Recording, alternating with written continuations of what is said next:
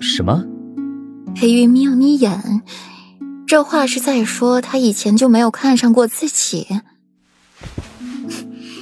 裴七以前说过，像夫君这样的衣冠禽兽，若是被女子看上了，那一定是那女子眼瞎了。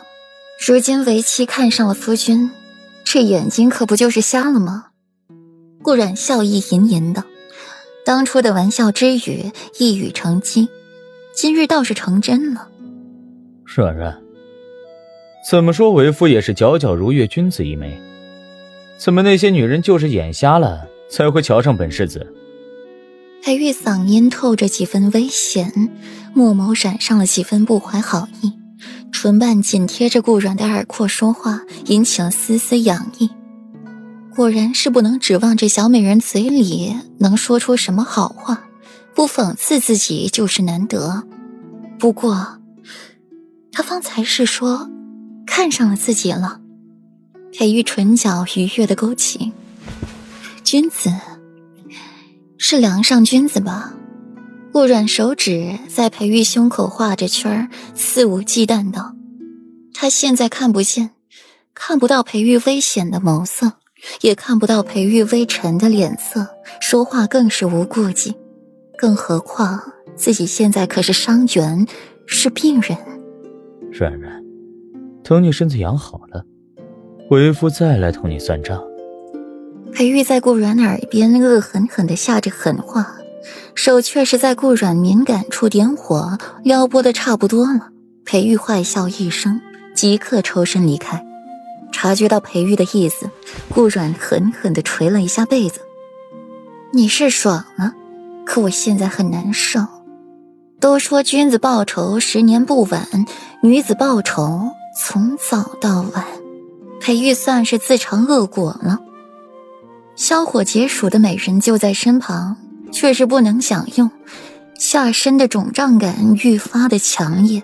裴玉却是不敢再碰顾软一下，毕竟。他还没消气，入了夜，裴玉闭着眼睛，想着忍一忍就过去了。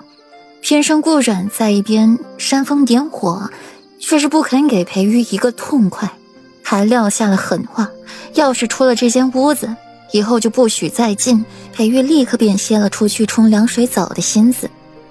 不过，裴玉撑起身子，靠在了软枕上。目光落到了顾软白皙如玉的手上，他说过的不会委屈自己，说的是过几日回平城，却是在第二天就匆忙走了。顾软对皇帝是无话可说的，前些日子不急，这会儿倒是急了。顾软幽怨地坐在马车里，靠在裴玉身上，任他给自己按揉的手，唇瓣紧紧地抿着。从早上起来，愣是没和裴玉说一句话，裴玉也当没瞧见，更加卖力的伺候起顾软来。软软，你和为夫说说话，好不好？裴玉在顾软的红唇上轻啄了一下。马车里安安静静的，他倒是有些不习惯了。说什么？说你衣冠禽兽，还是说你是个如月君子？顾软没好气道。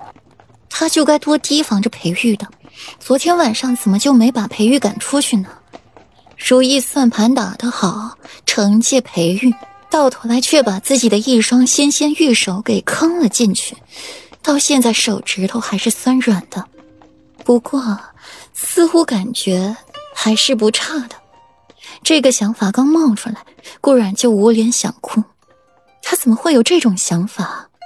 他都做过孤魂野鬼好几年了，早就该心如止水才是，怎么还会禁不住裴玉的撩拨呢？裴玉轻笑一声，声音如涓涓溪流般好听，万分笃定道：“ 自然是如月君子。”错了，是梁上君子。